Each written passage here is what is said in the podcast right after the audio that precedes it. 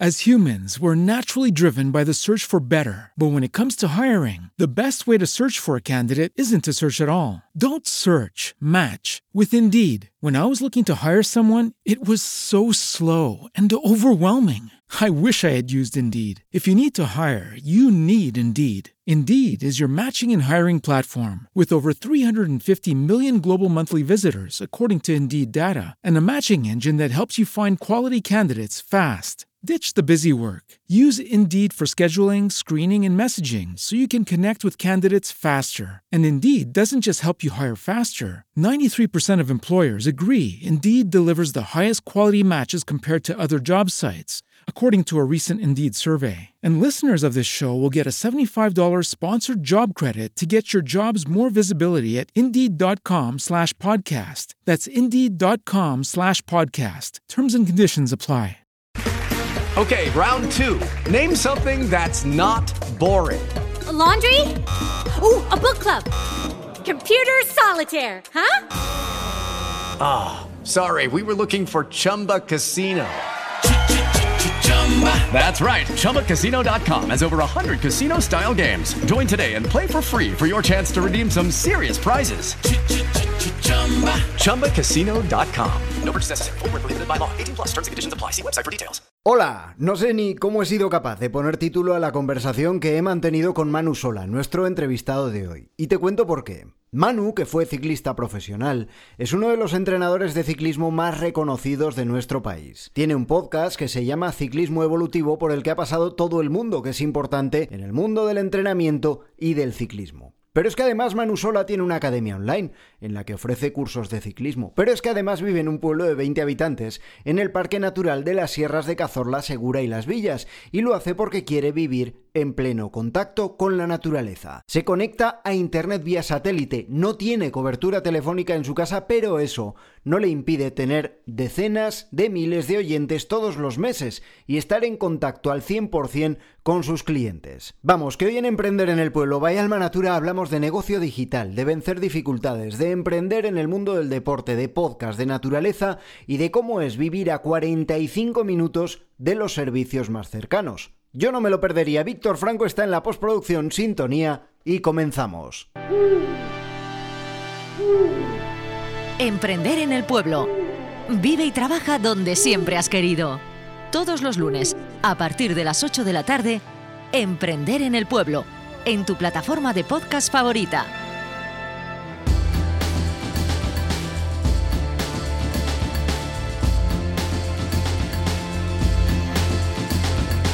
Si quieres saber más acerca de Manu Sola, en la descripción te dejo el enlace a su web y a su podcast. No me enrollo, que la conversación merece la pena.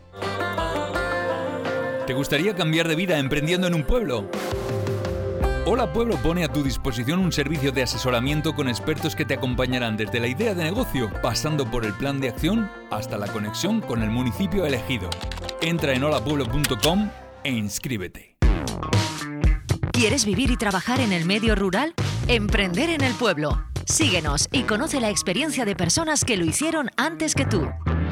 Manu Sola, ¿qué tal? ¿Cómo estás? Hola Pablo, pues nada, un placer estar contigo. Oye, qué bien, qué bien volver a oír hablar de Santiago Pontones y Además, en este caso, con un deportista y con un negocio digital. Aquí hemos tenido alguna vez un negocio enfocado al deporte, pero bueno, la verdad que el tuyo, ahora nos lo vas a contar, destaca muchísimo en el mundo del ciclismo. Manu, ¿qué haces allí, en Santiago Pontones? Bueno, pues aquí lo que hago, más que trabajar, o sea, aparte de seguir con el trabajo, es disfrutar, aprovechar la oportunidad que tengo, que no tiene mucha gente, de poder trabajar desde casa y trabajar un poco con los horarios que, yo quiera y poder estar en el sitio donde quiero estar. Y ahora mismo yo tengo claro que, donde quiero estar desde el mundo es aquí, eh, no solamente en este término municipal, sino en, cerca de la naturaleza, ¿no? Y por eso es por lo que estoy aquí, porque me encanta porque lo disfruto, porque es mi vida. Tienes un podcast de ciclismo, eres uno de los entrenadores de ciclismo más mediáticos en España en este momento. Un podcast de muchísimo éxito, ciclismo evolutivo. Yo creo que Manu Sola lo conoce todo el mundo, pero si hablamos ya de ciclismo evolutivo es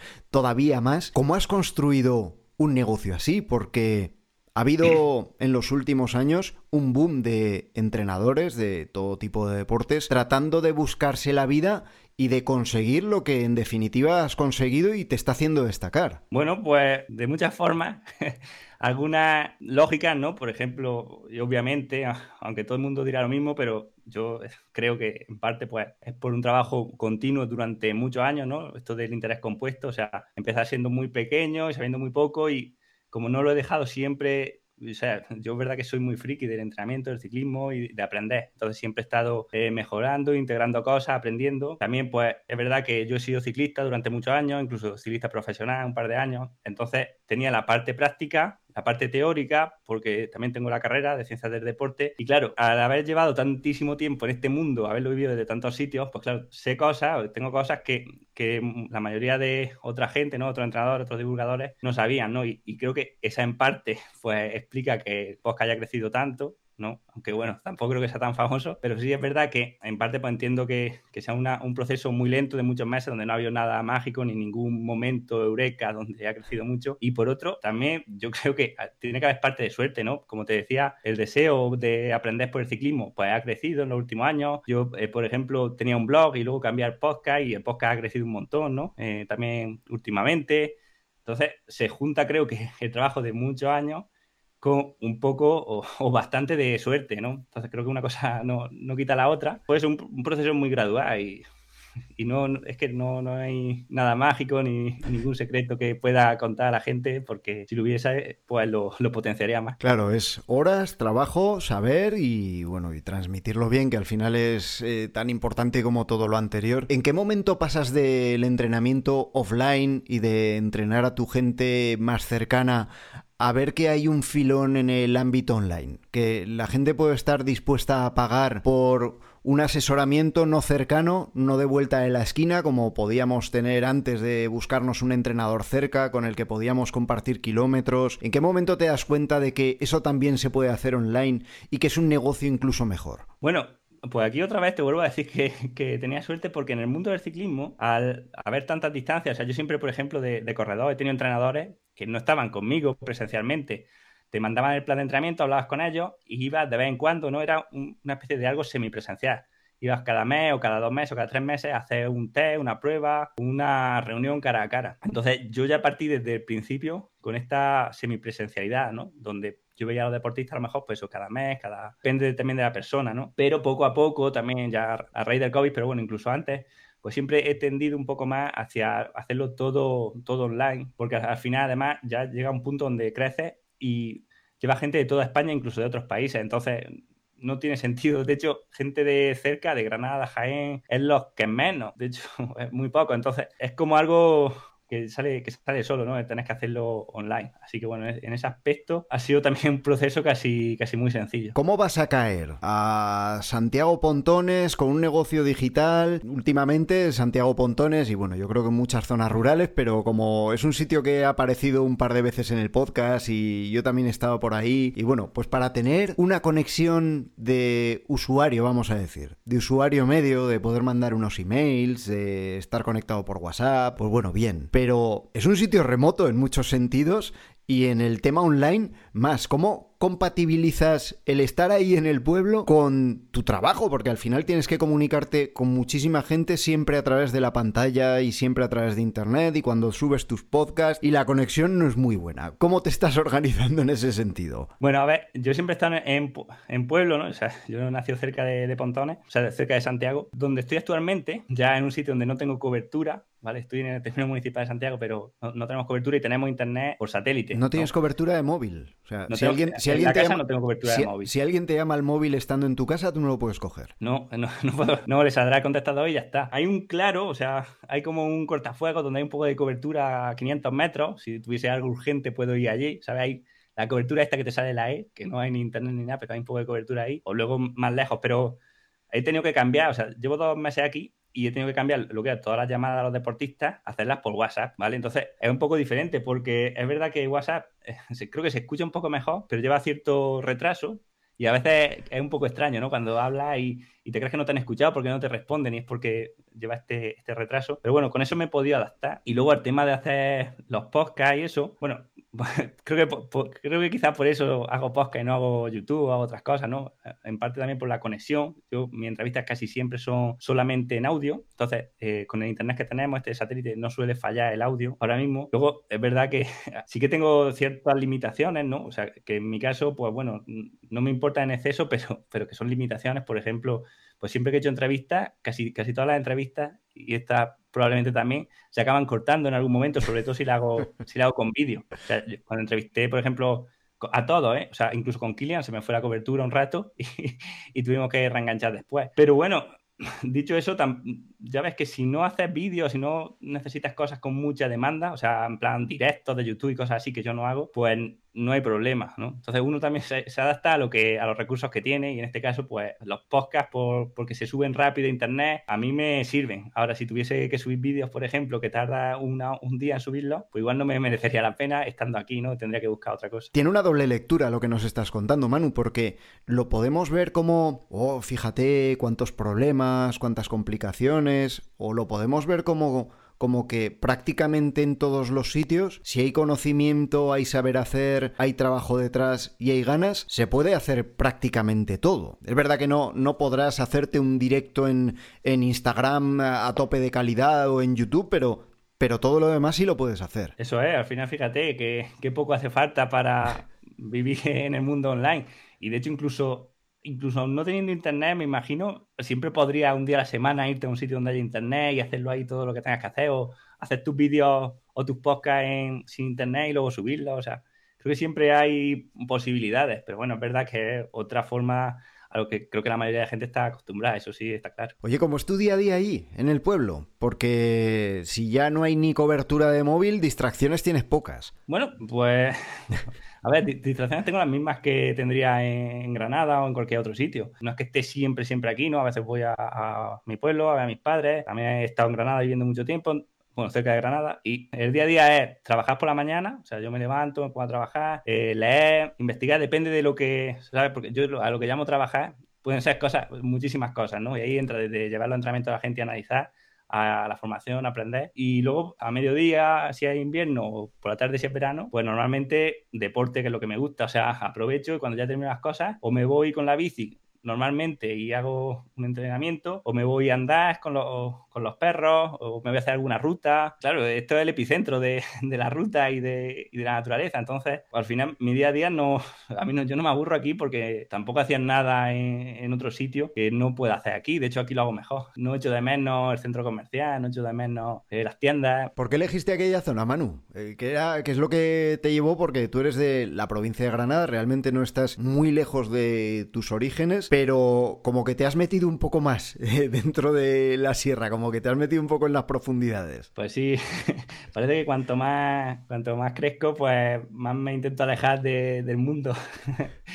la verdad que a mí ya me gustaba, o sea, pues eso ya te digo, yo soy de pueblo y vivo cerca, eh, relativamente, pero bueno, una zona más antropizada, más pueblo más artificial. Me apetecía, me, o sea, ya te digo, pudiendo hacerlo, pues me apetecía vivir un poco más cerca de la naturaleza, estar, estar aquí, ¿no? Estar en un sitio donde escuche a, los pájaros desde casa, ¿no? O sea, a lo mejor parecen tonterías para la gente, pero en mi caso era importante y, y quería un poco alejarme, como, como se suele decir, del mundanal ruido, ¿no? Y la verdad que eh, aquí estoy muy bien. Estuve dos años viviendo en Hornos, en Hornos de Segura, primero en un apartamento, y estuve bien, estaba contento, estaba a gusto. Y ahora salió la oportunidad de venirme aquí un, un poco más, todavía más perdido, porque si Hornos es chico, que tendrá mil habitantes, pues ya aquí en esta aldea que, que no estamos ni 20, pues imagínate. Y así un poco así, bueno, salió de un contacto, un conocido, que tenía esta casa para alquilar, quedó libre y, y dijimos, pues vamos a aprovechar la oportunidad y nos venimos y vemos a ver qué tal, ¿no? Pero bueno, tengo claro que, me gusta estar aquí. Otra cosa es exactamente en qué sitio. Bueno, no me importa en exceso si es aquí o,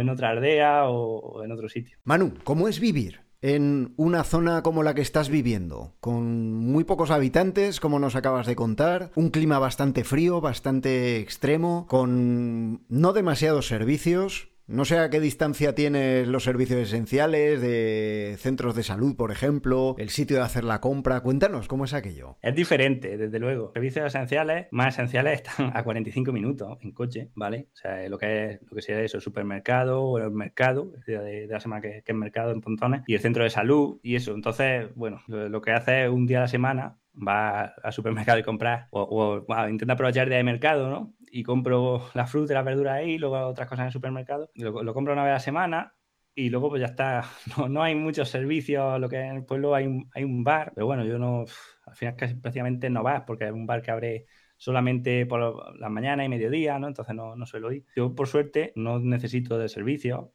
o creo que no necesito de servicio, pero bueno, está claro que, que, no es para todo el mundo, ¿no? Y mucha gente mayor que vive por aquí se acaba yendo porque necesitan estar cerca del médico y no se pueden pegar 45 minutos para ir al médico para ir a la farmacia, ¿vale? Pero la farmacia también está 45 minutos, para el supermercado, entonces claro, aquí pues necesitas tener coche, eso para empezar, y necesitas, bueno, pues no ser dependiente. Entonces eso está claro que, que hay que tenerlo en cuenta. Yo pues, ya te digo, tengo mucha suerte, pues soy joven, no tengo problema ahora, pero vamos, entiendo que, ya te digo que no es para todo el mundo y eso hay que tenerlo en cuenta. Pero bueno, quitando eso, pues sin problema es verdad que hay cosas que tienes que adaptarte, ¿no? O sea, por ejemplo, bueno, el tema de, la, de lo que es la nutrición, la dieta, pues te adapta un poco también a cosas que no son tan perecederas. Digamos que, por así decirlo, se te quitan muchas tonterías, ¿sabes? Hay muchas cosas que es verdad que sí no sé, la gente muchas veces que se hace, se esfuerza demasiado en algunas cosas, ¿no? Que si arándanos, que si no sé qué, que si tengo que tener esto, ¿no? Y parece que lo que te falta, no puedes vivir sin, sin, algo, ¿no? Sin un producto, sin algo que te llega de Amazon o te llega de o que tienes que comprar en el supermercado. Y aquí te das cuenta de que puedes vivir con mucho menos, ¿no? Y con muchas, con muchas menos cosas de las que creías. Fíjate ahora, mira cómo me ves, ¿no? Que tengo el abrigo puesto. Aquí hace frío. Aquí hay que saber que hace frío y ya está. El frío, pues es una parte de la vida, ¿no? Imagino que todos nuestros antepasados han, han pasado frío, pero claro, yo no puedo esperar venirme aquí al pueblo y, estar más corta en casa, ¿no? Pues es una zona muy fría y es verdad que tenemos una estufa de peles, pero tú no la puedes poner todos los días, todas horas, porque además gasta muchísimo. Entonces, pues son cosas que, cambian y eso hay que tenerlo en cuenta. Está claro que, como te decía, pues esto no es para todo el mundo y tienes que aceptar, a, costa de lo que te he dicho, que sí que está muy chulo poder estar en la naturaleza y salir con la bici aquí y todo eso, pues hay incomodidades, ¿no?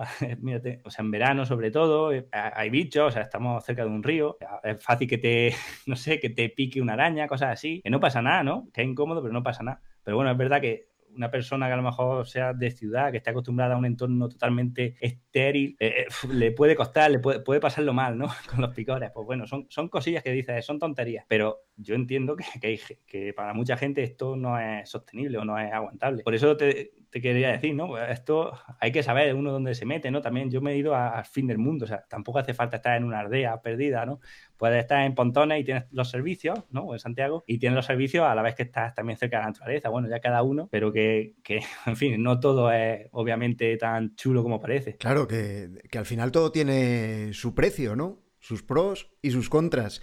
¿Por qué decides irte tan a las profundidades? ¿Por qué te parece atractivo o te parece más interesante vivir ahí que a lo mejor en, en Huescar, en, tu pueblo o en Santiago Pontones, que son sitios que tienen prácticamente de todo? Bueno, pues principalmente por estar un poco más cerca de, la naturaleza, menos modificada, ¿no? Más real dentro de lo real que puede ser, ¿no? Que al final, pues bueno, todos los bosques europeos están, están modificados, pero bueno, quería probar también, o sea, al final yo estoy de alquiler, o sea, siempre me puedo ir, ¿no? Pero no creo que me vaya. la verdad. Buscas una vida austera, entiendo, porque además siendo amante del deporte, amante del ciclismo, buscas, buscas un poco ese equilibrio, ¿no? Esa austeridad, esa vida un poco estoica tal vez. Sí, no es que yo la haya buscado directamente. O sea, si me da a elegir entre estar aquí con, un, con los servicios que podría tener en cualquier ciudad, ¿no? O estar aquí sin tenerlos, pues prefiero estar aquí con los servicios. Pero bueno, yo admito, entiendo que no, no es posible y tampoco me afecta. O sea, que si tanta gente hay que ha podido vivir así felices y sin problema, pues yo también puedo en cuanto, o sea, me puedo adaptar, ¿no? Al final creo que no por estar más cómodos somos más felices, ¿no? Que, y, eso es lo que tenemos que, buscar. Entonces llega un punto en el que te, te adaptas, ya te digo yo, no, tampoco es que necesite grandes cosas, ya, ya lo estás viendo. Entonces a mí aquí no me, no me falta nada realmente. Y si me faltase algo, siempre puedo coger el coche y a, a Santiago o, ¿sabes? O pedirlo por internet también a Santiago y a por ello, o sea que este caso no, no, está siendo un problema, pero quería eso, quería estar un poco más, llámalo aislado, a lo mejor es difícil explicarlo, pero sí, quería venirme un poco más al interior. Oye, ¿cómo enfocas el tema que has mencionado algo que me parece muy interesante y más teniendo en cuenta pues que estás en el deporte y que eh, la alimentación hay que cuidarla y que hay que darle buena gasolina al cuerpo para que funcione con las largas horas de entrenamiento? ¿Cómo te organizas ahí? ¿Tienes un arcón grande en casa? Porque claro, no, puedes ir a comprar todos los días, no puedes llegar a casa y decir, uy, se me ha olvidado la pasta, me voy a volver a coger el coche y me voy a pegar otra hora y media para el paquete de pasta. Entiendo que requiere una planificación. Sí, sí, sí, claro. Hombre, siempre tienes de sobra, ¿no? Por si acaso. Pero bueno, lo que es pasta y arroz, eso, bueno, es fácil, ¿no? Y además eso ocupa poco para lo que, para la energía que da. Luego cuando es fruta, verdura, compras para toda la semana, ¿no? Incluso a lo mejor un pelín más. Y sí que pues, tengo un congelador, no es un gran halcón congelador, pero bueno, que, da, ¿no? Pues un congelador en condiciones, con sus tres baldas, y al final, pues ahí puedes tener carne, pescado, en fin, no, no es problema, ¿no? O sea, a lo mejor si fuese más gente, quizás habría que tener un arcón, ¿no? Y aquí hay mucha gente que tiene un arcón, ¿no? Pero hay gente que, la gente de más de aquí, a lo mejor ya no va una vez a la semana a comprar, sino que va cada dos semanas o una vez al mes, ¿no? Entonces, es otra historia. Luego, otra cosa interesante, ¿no? Pues, claro, al venir aquí, pues intenta eh, hacer amistad con, con la gente de la zona, ¿no? Casi todos son mayores, ¿verdad? Pero bueno, que yo sé que si alguna vez me faltase algo, no voy a tener problema. O sea, que lo voy a pedir y me lo van a dar y no, no va a haber problema. Y seguramente me den de más. O sea que no, no me siento que tenga problemas en, ese aspecto, ¿no? ¿Buscas la autosuficiencia de alguna manera? De cultivar tus propios alimentos, criar, no sé, un poco lo típico, ¿no? o lo más fácil de tener las gallinas para, para los huevos, o, no has entrado todavía en ese ámbito? Pues me gustaría, pero no he, no he, entrado básicamente porque no tengo, no tengo ningún terreno, ¿no? Entonces, eh, creo que una cosa que está en el futuro pueda plantearme, ¿no? Por autosuficiencia o por o a veces por, por, placer, ¿no? Incluso, aunque para muchos pueda parecer un esfuerzo, yo creo que está en el campo, sobre todo, o sea, de forma más, más de hobby, no, no es un problema. Pero bueno, de momento no. De momento nada. Has dicho otra cosa muy interesante y es que la gente mayor llega un momento que se tiene que ir. Y es que hemos pensado y mucha gente piensa que los pueblos son para gente mayor y yo llevo un tiempo pensando que es lo contrario que quien realmente puede vivir bien en el medio rural porque no necesitas muchos servicios, salvo que tengas niños pequeños, es la gente joven porque te puedes valer por ti mismo, porque tendemos a enfermar menos cuanto más jóvenes somos y somos más autosuficientes en ese sentido, ¿no? Entiendo por lo que nos has ido contando que la gente mayor sí lo tiene verdaderamente más difícil para poder mantenerse en sus casas. Exactamente, ellos lo, tienen más difícil, pero bueno, creo que la mayoría son gente que nacido aquí, en la sierra, y que no quieren irse por más que, por más que les obliguen, ¿no? Y solamente se van ahí en el último momento, ¿no? Mientras que la gente joven quizás ya ha nacido en la ciudad y, es donde se encuentran cómodos, ¿no? ¿no? No lo sé, porque la gente joven se... Bueno, imagino también que por un tema de trabajo, pero tampoco tampoco creo yo que haya mucho más trabajo en la ciudad que, aquí, ¿no? Ya cuando hiciste el programa en Santiago, ya lo dijeron, o sea, hay oportunidades, lo que pasa que en ningún sitio es, fácil, ¿no? Prosperar, pero que sí, es verdad que nosotros lo tenemos mucho más fácil y, sin embargo, pues bueno, creo que quizás nos hemos acostumbrado también mucho a las comodidades, ¿no? Lo que te digo de estar aquí, ¿no? De hay que ser, pues, una vida dura, o sea, bueno, no, es dura en realidad, porque si la comparas con lo que había hace 50 años, es una vida muy cómoda, pero sí que es un poco más dura que, que en una ciudad, en un pueblo grande. Y creo que la gente mayor está más acostumbrada a eso y no tienen ese problema Mientras que nosotros ya cuando nos falla internet o tenemos un poco de frío, pues tendemos a, irnos, ¿no? Y así está, ¿no? Esto al final, eh, aquí hay muchísimo turismo, ¿no? En verano, en fin, sobre todo en la zona de Cazorla, pero incluso aquí hay mucho turismo de vacaciones, pero ya lo que es estar todo el año, ¿no? Y, hacer que la cosa prospere, eso sí cuesta mucho más, sobre todo en invierno, ¿verdad? Que, el invierno aquí, pues, es duro. En verano es todo súper bonito. En verano ves la parte de naturaleza, la parte de, bueno, de que hay gente con la que poder hablar y muchos días entiendo que te pasa un poco como aquí, ¿no? Que, hay días que no ves a nadie en invierno y eso son cosas que, también forman parte, aunque a priori estemos pensando, a ver, ¿dónde está el centro de salud? ¿Dónde está la escuela si hay niños? ¿Dónde está la farmacia? ¿Dónde está la tienda? Vale, vale, pero, pero que somos humanos y somos seres sociales y, y te tiene que gustar mucho un sitio para estar a lo mejor 15 días sin ver absolutamente a nadie, que es una cosa que supongo que te habrá pasado, ¿no? Muchas veces. Sí, a ver, gente siempre ve, ¿eh? Tampoco es que sea que está aislado en el mundo, ¿no? Hay siempre hay gente en los cortijos, ¿no? Pero es verdad que, hay, menos gente, pero a ver, por eso también estoy aquí, ¿no? O sea, no estamos aquí para ver gente. Y es diferente, es muy diferente que haya mucha gente en verano a que haya gente viviendo aquí, ¿no? Porque muchos servicios que estamos hablando, o sea, el centro de salud, la farmacia, el colegio, dependen de que haya gente viviendo todo el año, no, no en verano, ¿no? Entonces lo que pasa aquí, pues que sí, en verano hay eh, sobre demanda, ¿no? Porque hay mucha gente para muy pocos servicios, porque claro, nadie va a poner una farmacia o un restaurante, un supermercado aquí, eh, si, si, durante el año hay 15 personas o hay 10 personas, ¿no? Pero bueno, es, otra, es, algo diferente, ¿no? Entonces yo creo que lo que se busca es que venga gente para quedarse todo el año, no, no que venga gente en vacaciones, porque ya, si, si es que no, no damos a más. Hay, hay, yo creo que en agosto está todo lleno, pero bueno, la, la cuestión es que haya gente en enero. Tienes varios miles de oyentes en cada uno de los capítulos de tu podcast en ciclismo evolutivo y muchas veces hay gente que me pregunta, oye, ¿se puede vivir de hacer podcast? Y me parece que tu caso es bastante interesante en ese sentido porque, bueno, hemos estado hablando antes de empezar a grabar y hay algunas cosas en las que, en las que coincidimos, ¿no? Tú tienes miles de oyentes todas las semanas, hasta el punto de que hay programas de radio comercial que tienen bastantes menos oyentes y están en emisoras de radio comercial y tú ahí desde un pueblín en el que te conectas por satélite estás generando y tienes generada una comunidad enorme a través del audio. ¿Cómo es tu relación con el podcast? ¿Evolucionas ahí, nos lo has contado antes, desde el mundo del blog, que era un poco más habitual, era un poco más común en aquella época, y, llegas al punto de que, bueno, de que empiezas a hacer el podcast? ¿Cómo es ese crecimiento y cómo es ese momento desde el que tú empiezas a grabar hasta que te das cuenta de que tienes una comunidad de miles de personas que te escuchan no solo de España, sino también de Sudamérica. Para empezar, decirte que yo que me decidí a cambiar el podcast, no por un tema de visión estratégica ni nada, sino simplemente porque a mí me encantaba escuchar podcast. O sea, y me sigue encantando. O sea, es que yo escucho una cantidad de horas de podcast impresionante. O sea, a lo mejor al día sin, sin exagerar, de media, puedo escuchar más de dos o tres horas al día. Entonces, digo, yo tengo que tener un podcast porque es lo que yo hago, porque es lo que me gusta, ¿no? Digo, si lo que a mí me gusta es lo que tengo que hacer. No puedo hacer una cosa que yo, no puedo hacer vídeo en YouTube si yo no veo YouTube prácticamente. Entonces, a raíz de eso, por lo que lo saqué. El crecimiento es, como te decía antes, muy poco a poco.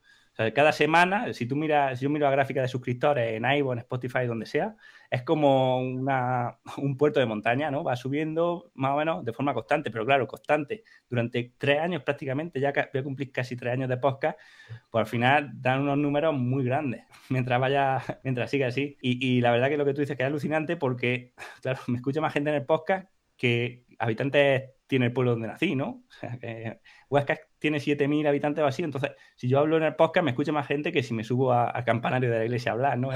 Es algo que, te, que te, deja, te deja loco, pero bueno, como, como hablo aquí yo solo, sin cobertura y sin nada, pues no me pongo nervioso. Si hablase delante de 10.000 personas, pues sí que me, me afectaría más. No, está claro, tú te metes en un estadio y tienes 10.000 delante y la película se ve distinta, ¿no? Que hablar en tu sí, casa sí. delante de la pantalla del ordenador, que es otra película. A partir de esas cantidades de miles de oyentes, ¿da para vivir el podcast? ¿Genera ingresos el podcast por sí mismo? ¿O estamos hablando de una monetización indirecta? Yo creo que el podcast para vivir por sí mismo yo creo que en España ninguno, ¿eh? Te lo digo con conocimiento de causa. Quizás en, en Reino, o sea, en Estados Unidos, creo que sí habrá podcasts que vivan solamente del podcast, pero es que el podcast lo que tiene es la monetización indirecta. Y como, como bien hemos hablado antes, pues es verdad que yo, por ejemplo, tengo una plataforma de cursos y todos estos cursos pues, han, han nacido a partir del podcast han sido promocionados en el podcast y oye, están funcionando bastante bien. Y el podcast dice, no lo monetiza. Hombre, lo que es el podcast no, no te da dinero, está claro. Pero indirectamente sí, ¿no? Y aparte de que la gente que te conoce, deportistas que te conocen. Entonces, yo creo que indirectamente sí que hay podcasts que, que, se puede vivir del podcast, ya te digo, pero ofertando otros servicios. En fin, ya, ya te digo, a, no sé, a lo mejor alguien en España puede que sí viva de podcast, pero los lo menos. Sí, alguna, alguna productora que está generando contenidos para por encargo para gente más potente o bueno, gente que tiene cientos de miles de oyentes y hay un patrocinio ahí constante de, gente que quiere salir, pero es verdad que si son, son muy pocos y además es que lo, los podcast top en España pues dependen todos de emisoras comerciales, con lo cual pues estamos hablando de, que hay una pequeña trampilla ahí, digamos, eh, por parte de, esos podcast top que bueno, son podcasts pero realmente de manera nativa son programas de radio comercial. También los podcasts muy grandes también tienen más gente en plantilla, ¿no? Entonces todo lo que se gana hay que repartirlo. Y yo creo que el podcast sí que, aunque ahora te digo que no, que no se vive directamente de él, creo que tiene que crecer mucho, ¿eh? Pero por ejemplo el tema de marketing, la gente todavía no se ha metido en el podcast, pero tiene un potencial inmenso porque cuando me hacen publicidad en un podcast, la escucho atentamente, sobre todo porque te lo dice alguien con quien confías, te lo dice en mitad del episodio, y entonces lo escuchas. ¿no? no sé, por ejemplo, si escuchas Kaizen o escuchas Fines Revolucionarias revolucionario, la publicidad la escucha y además te, te apetece comprarla, ¿no? Cosa que en otros medios, quita, quita, ¿no? en YouTube, quítate que, quiero ver el vídeo. Claro, sí, que, existe esa confianza, ese hablar al, oído directamente a los oyentes habituales y se genera una relación de confianza también que hace que si la publicidad está bien elegida, tengas una confianza en la persona que te lo está diciendo, con lo cual es verdad que con muchos menos oyentes el alcance o el impacto de esa publicidad es muchísimo más grande. El otro día hablando con José Ángel, José Ángel Guirao, que ha pasado por el podcast de ahí Zamora.com me dijo, pregúntale, pregúntale porque este es Boluder. Es de, la cuadrida de Joan Boluda también. ¿Qué, impacto te ha generado a ti, ya que estamos hablando del mundo del podcast, de podcaster y de gente a la que escuchamos muchos? ¿Qué impacto ha generado en tu negocio escuchar a una persona como Joan Boluda? Pues mucho, mucho la verdad. A ver, yo ya de por sí aún sin conocerlo, estaba ya alineado con, lo que promulga, ¿no? Su idea de, simpleza, hacer las cosas bien, de, respetar al cliente, ¿no? Porque yo recuerdo, sobre todo cuando empecé con esto de, del blog, de podcast, parecía que había mucha gente, o por lo menos yo, los que veía, ¿no? Los que me llegaban a mí, pues porque a lo mejor hacían publicidad o lo que fuese, pues era gente que te decía mucha publicidad, que si técnicas, que si sea, cosas un poco de crecer muy rápido en, esto de los podcasts o lo que fuese, a cambio de perder la confianza de la gente, ¿no? O que si enlaces, que si SEO con, mucha complicación. Bueno, SEO, pero mal hecho, ¿sabes? O sea, en plan trampa, hacerle trampa a Google. Y escuchando a John Boluda, pues un poco me daba cuenta de, oye, hay otra forma de hacer las cosas que es la forma buena, que es a través de la confianza, de content marketing, ¿no? De, dar valor a las personas y, y, eso es lo que yo he hecho en el podcast, ¿no? Además, yo no he hecho marketing, no tengo ni idea de qué cosas tengo que hacer, pero sé lo que me gusta hacer a mí, ¿no? Entonces digo yo, es más fácil copiar a quien yo admiro, a los podcasts que a mí me gusta escuchar, ¿no? A, Boluda, por ejemplo, si me gusta escucharlo a mí y él lo hace de esta forma, o Marcos Vázquez, eh, de Cine Revolucionario, si fíjate él cómo lo hace, ¿no? Y ya está, no hace falta hacer trampas, tonterías, no sé, vender un poco la moto, hay demasiada gente en internet vendiendo humo, vendiendo la moto, y digo, no, hay que hacerlo bien, hacer lo que a mí me gustaría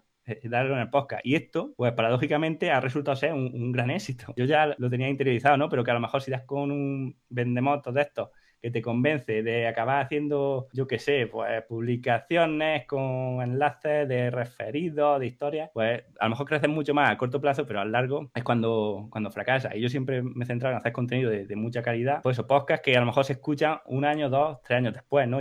Mucha parte del crecimiento que hay ahora y, de cosas buenas que han pasado ahora, pues de cosas buenas que hice a lo mejor hace dos o tres años, ¿no? O sea, que Kilian, por ejemplo, haya venido, gente, eh, yo qué sé, San Millán, en fin, tanta gente buena que ha venido al podcast, en parte, pues, gracias a, hacer las cosas bien, ¿no? A, dar valor, a, hacerlo todo científico, en fin, a, hacer las cosas poco a poco, pero, pero bien. Y, esto en parte, pues, gracias a Boluda, claro. Claro, un contenido de valor, un contenido bien ordenadito. Llevas 160 capítulos, si no me equivoco, ahí. 158. 158, pero mira, hay una cosa muy interesante que cuando alguien pregunta, pues es verdad que, está ahí, ¿no? Hay mucha gente que cuando empieza a hacer podcast, y bueno, y cada uno tiene su estilo y su manera, pero muchas veces se habla de temas muy de actualidad y al final lo que te va a dar el pozo a largo plazo es el hecho de generar un contenido de valor que digamos sea lo más atemporal posible. Estoy viendo por aquí, por ejemplo, cuando hablaste con Pedro Ibar de, estoicismo aplicado al ciclismo, de nutrición, son cosas que bueno, van cambiando, es verdad que la ciencia evoluciona con el tiempo, ¿no? Pero una buena alimentación de hace dos años seguirá siendo una buena alimentación ahora y ese contenido seguirá teniendo valor y seguramente además te estará generando muchas escuchas durante mucho tiempo. Claro, los podcasts antiguos se siguen escuchando. Y aunque,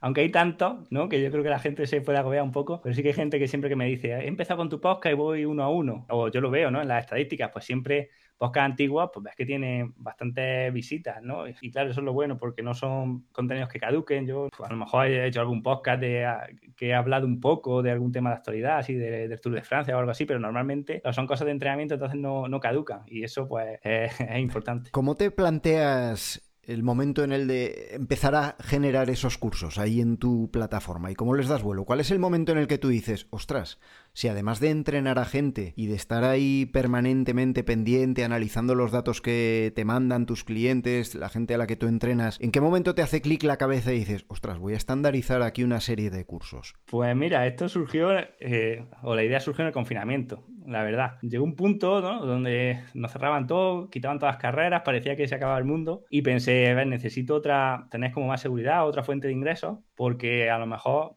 los deportistas que tengo ahora a lo mejor se borran, ¿no? Imagínate, si quitan, nos encierran mucho tiempo, quitan las carreras, no se sabía cómo iba a ser otra vez el futuro y entonces dije, tengo que monetizarlo de alguna forma. Primero pensé en monetizar el podcast directamente, pero la verdad que viéndolo en perspectiva pensé que era mucha mejor opción y, ahora me alegro, pues dejar el podcast tal cual y hacer cursos de, entrenamiento, ¿no? Entonces, cursos donde profundice mucho más en los contenidos del podcast, entonces darlo ya todo masticado, todo, digamos, práctico, ¿no? Hay que hacerlo o darlo así, más o menos, eh, dando las pautas al deportista para que él lo, sepa hacer. De otra forma de, pues de, de dar variedad y tener digamos, dos fuentes de ingresos distintas que se complementan entre sí y que, bueno, si una te falla, pues siempre tienes la otra. Entonces yo no, busco hacerme rico con los cursos, sino más bien una, seguridad por lo que pueda pasar. Claro, generar unos ingresos recurrentes. Tú has eh, plasmado todos esos conocimientos, los pones ahí y el mismo curso que tú has elaborado una vez lo puedes vender unas cuantas veces más. Claro, eso es lo bueno. Al final es que, que ya no está atado a dar servicio presencialmente y los cursos, pues bueno, son, digamos, tienen un potencial muy grande, aunque vendas mucho o vendas poco, pero tú tienes siempre el potencial de, ya el curso ya está hecho y puedes vender a lo mejor 100.000 cursos, ¿vale? O 10.000 cursos, no, no, no he vendido tantos, pero lo que quiero decir es que ya, una vez que ya está hecho, puede crecer mucho, entonces, claro, no te ata a, a tener que estar eso con cada cliente uno a uno, porque si no, al final pues bueno, tú tienes tu limitación de, lo que puedas llegar a conseguir en, un mes o en un día o en lo que sea. Claro, el número de personas a las que puedes entrenar siguiéndoles con criterio y sabiendo el nombre y apellidos de todos es bastante limitado, pero el caso de los cursos, tú plasmar un conocimiento y que las personas interesadas contraten ese curso, pues eso te, genera sin duda otra, otra vía importante. ¿Has convertido ya Santiago Pontones en centro de peregrinación de ciclistas? ¿Te van a ver ya por ahí? ¿La gente lo está descubriendo para la bicicleta gracias un poco a tu presencia allí? No, hombre, no diría tanto. Yo creo que la gente lo está descubriendo, pero no, no gracias a mí, desde luego. Sino que, bueno, gente, sobre todo gente de, cerca, de la zona, ¿no? Sobre todo muchos murcianos, vienen aquí a entrenar cuando pueden. Por la zona, es una pasada. Para la bici es una locura. As humans, we're naturally driven by the search for better. But when it comes to hiring, the best way to search for a candidate isn't to search at all. Don't search, match with Indeed. When I was looking to hire someone, it was so slow and overwhelming. I wish I had used Indeed. If you need to hire, you need Indeed. Indeed is your matching and hiring platform with over 350 million global monthly visitors, according to Indeed data, and a matching engine that helps you find quality candidates fast. Ditch the busy work. Use Indeed for scheduling, screening, and messaging so you can connect with candidates faster. And Indeed doesn't just help you hire faster. 93% of employers agree Indeed delivers the highest quality matches compared to other job sites, according to a recent Indeed survey. And listeners of this show will get a $75 sponsored job credit to get your jobs more visibility at Indeed.com slash podcast. That's Indeed.com slash podcast. Terms and conditions apply. Luego, a ver, yo sí que traigo amigos, traigo gente, ¿verdad? Que además a veces se quedan en mi casa, otras veces, por ejemplo, hace un año hicimos una concentración aquí, me traje a mis deportistas y estuvimos en una casa rural, estuvimos tres días haciendo los puertos de la zona, aunque, aunque en tres días nos faltaron bastantes, pero bueno, hicimos lo que hicimos los, bastante. Intento traer gente, claro que sí, a, que vean los, puertos y el entorno que tenemos, que es alucinante. Claro, convertir, eh, convertirte tú también en, en, polo de atracción para toda esa gente, porque cuando generas una autoridad respecto a algo, ¿no? Si tú controlas mucho un tema, en este caso el ciclismo, y estás ahí y lo promocionas y lo mueves, al final, pues mucha más gente se va a sentir atraída por aquello. Es que para contarlo, por si alguien no ha escuchado los capítulos anteriores, que posiblemente estéis rondando los mínimo los 1200, 1300 metros de altitud en estos pueblos, ¿no? Es que, claro, es tan grande lo que es la sierra e incluso el término de, pontones. Pues sí, yo, aquí no estoy a tanto, estoy a 1000 metros, pero claro, hay de todo que Santiago creo que está a 1300 y pontones a 1400, o sea que, y las cumbres ya, pues ni te digo. Eso para entrenar en bicicleta o incluso corriendo en altitud, que hablamos de un lugar para el rendimiento, para el deporte de fondo, ya sea a pie o en bicicleta, estamos hablando de un sitio de los que hay muy pocos en nuestro país, con, con altitudes por encima de los 1500 en auténticas planicies o altiplanos en los que en los que tú puedes desarrollar un trabajo de un trabajo aeróbico brutal. Sí, sí, y de resistencia, o sea, aquí te tienes que poner fuerte sí o sí, porque o sea, y de, de, aventura también quería decir, ¿sabes?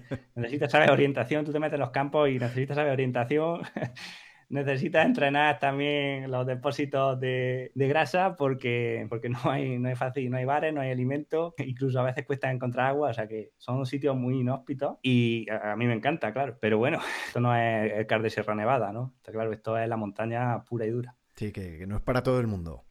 No, no, esto no es para todo el mundo, eso es. Has dicho que seguro que se iba a cortar, que se te corta todos los días, pero ese satélite ha funcionado como un auténtico cañón.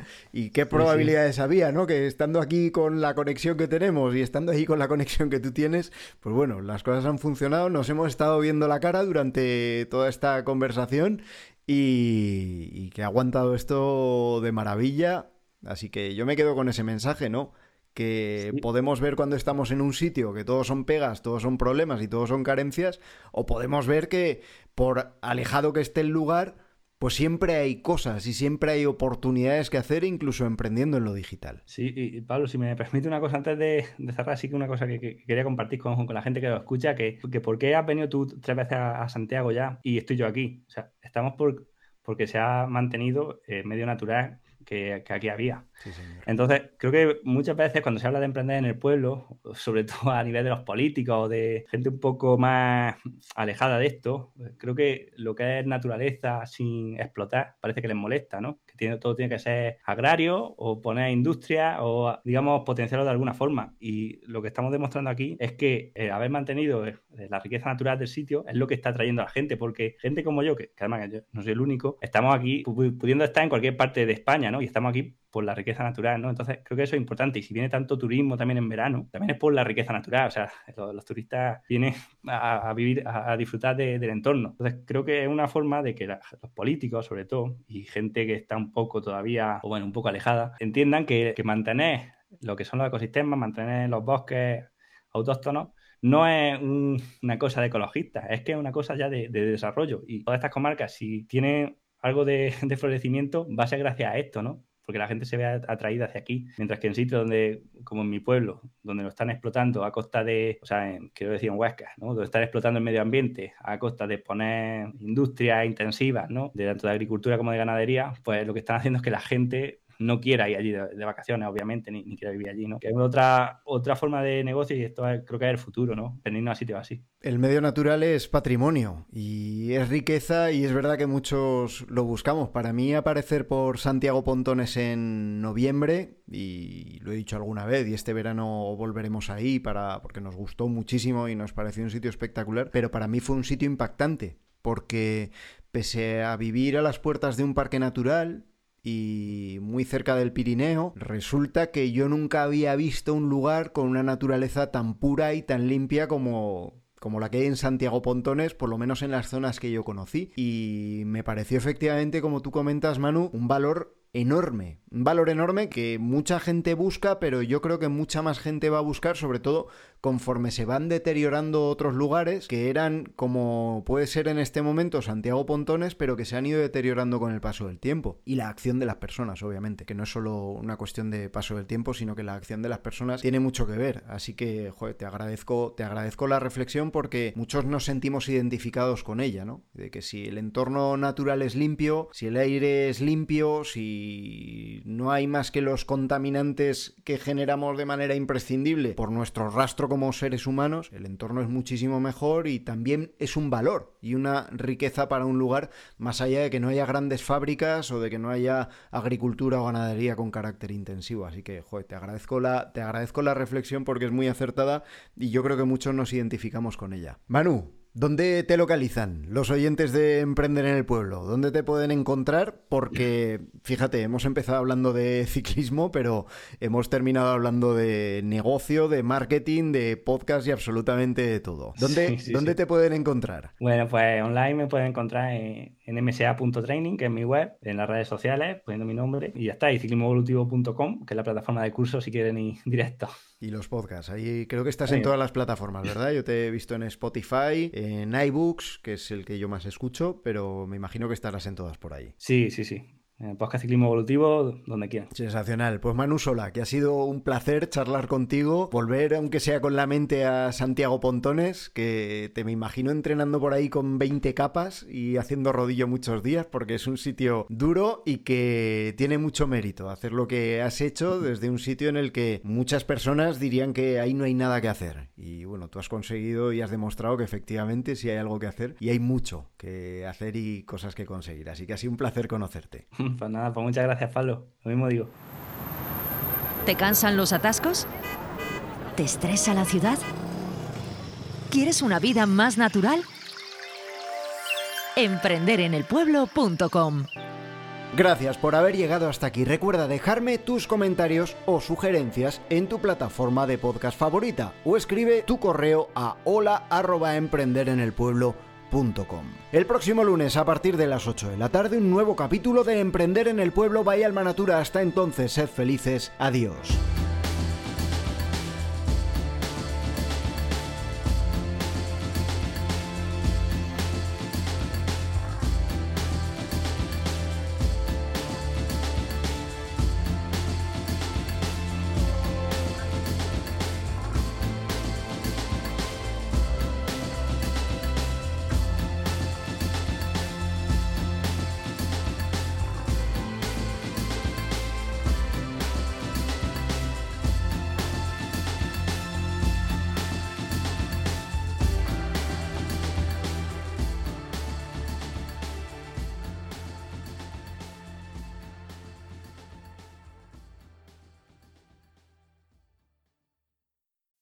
As humans, we're naturally driven by the search for better. But when it comes to hiring, the best way to search for a candidate isn't to search at all. Don't search, match with Indeed. When I was looking to hire someone, it was so slow and overwhelming. I wish I had used Indeed. If you need to hire, you need Indeed. Indeed is your matching and hiring platform with over 350 million global monthly visitors, according to Indeed data, and a matching engine that helps you find quality candidates fast. Ditch the busy work. Use Indeed for scheduling, screening, and messaging so you can connect with candidates faster. And Indeed doesn't just help you hire faster. 93% of employers agree Indeed delivers the highest quality matches compared to other job sites, according to a recent Indeed survey. And listeners of this show will get a $75 sponsored job credit to get your jobs more visibility at Indeed.com slash podcast. That's Indeed.com slash podcast. Terms and conditions apply. Lucky Land Casino asking people what's the weirdest place you've gotten lucky? Lucky? In line at the deli, I guess? Aha, in my dentist's office. More than once, actually. Do I have to say? Yes, you do. In the car before my kids' PTA meeting. Really? Yes. Excuse me, what's the weirdest place you've gotten lucky? I never win and tell. Well, there you have it. You can get lucky anywhere playing at LuckyLandSlots.com. Play for free right now. Are you feeling lucky? No purchase necessary. Void where prohibited by law. 18 plus. Terms and conditions apply. See website for details.